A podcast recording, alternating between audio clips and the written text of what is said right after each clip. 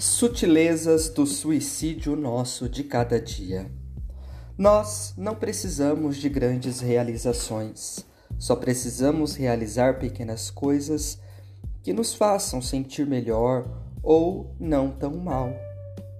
A contemporaneidade é demarcada pela correria exacerbada que atropela até a si mesmo. Tropeça-se no imperativo de tudo realizar além dos limites. Tudo para agora, tudo ao mesmo tempo, tudo em excesso, sempre esbarrando nos excessos do gozo.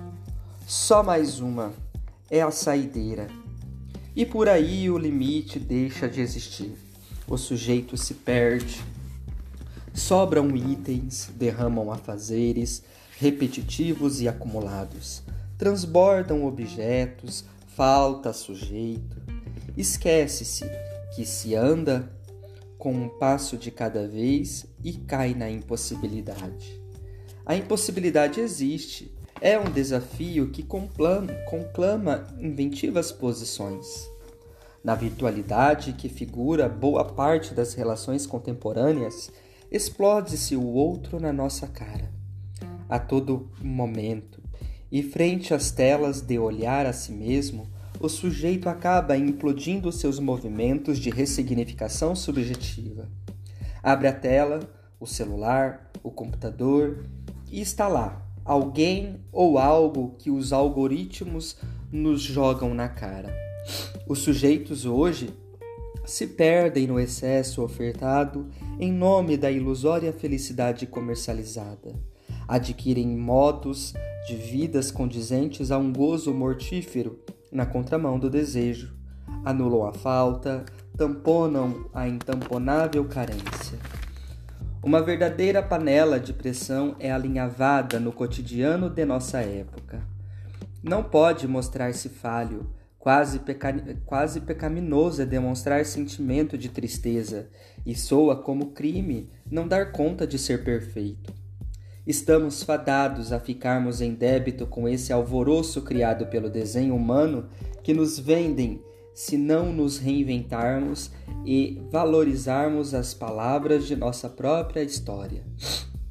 Somos sim faltantes, ainda que narcisicamente cremos que nos bastemos.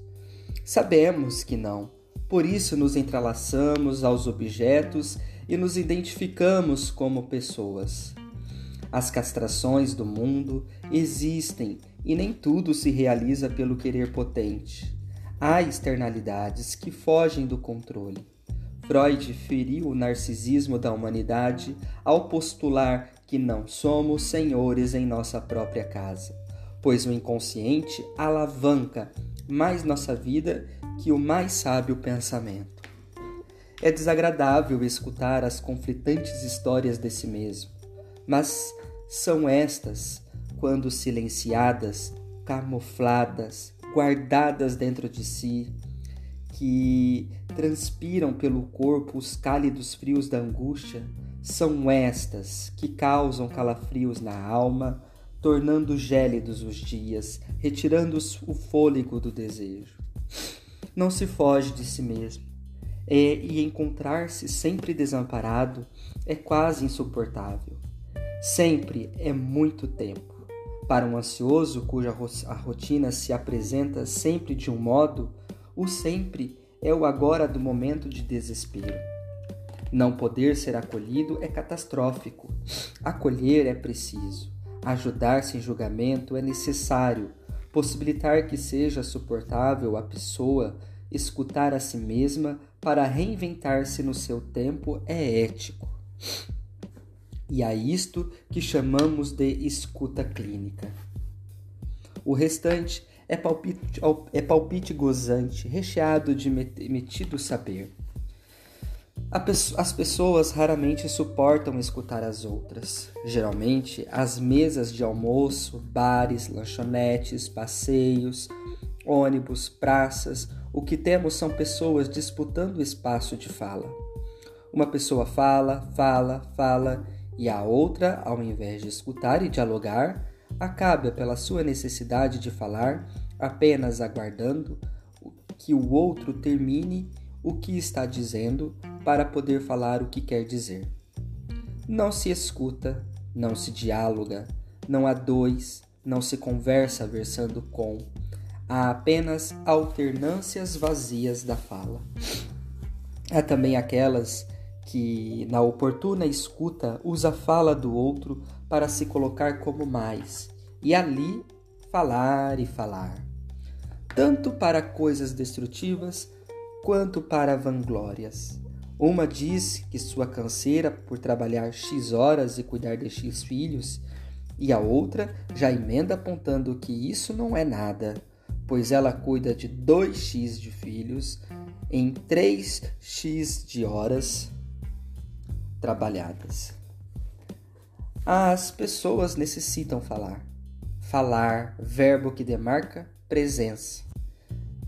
Precisam muito, tanto que tendemos a falarmos em demasia, cada um ao seu modo, quando estamos excessivamente cheios de alegria, surpresos, tristes, chateados, irritados com emoções que florescem flores ao do dizer. Porém, muito se fala, mas pouco se compromete. Aqui temos a dificuldade de muitos procurarem tratamento psicológico, ao medo da própria essência por não suportarmos puramente quem somos.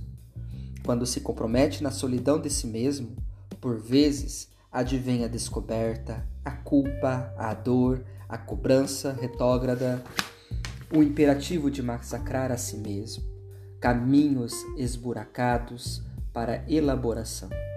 Já em análise, falar é se comprometer, sem julgo, mas com responsabilização das entrelinhas. Mas o que tudo isso tem a ver com suicídio?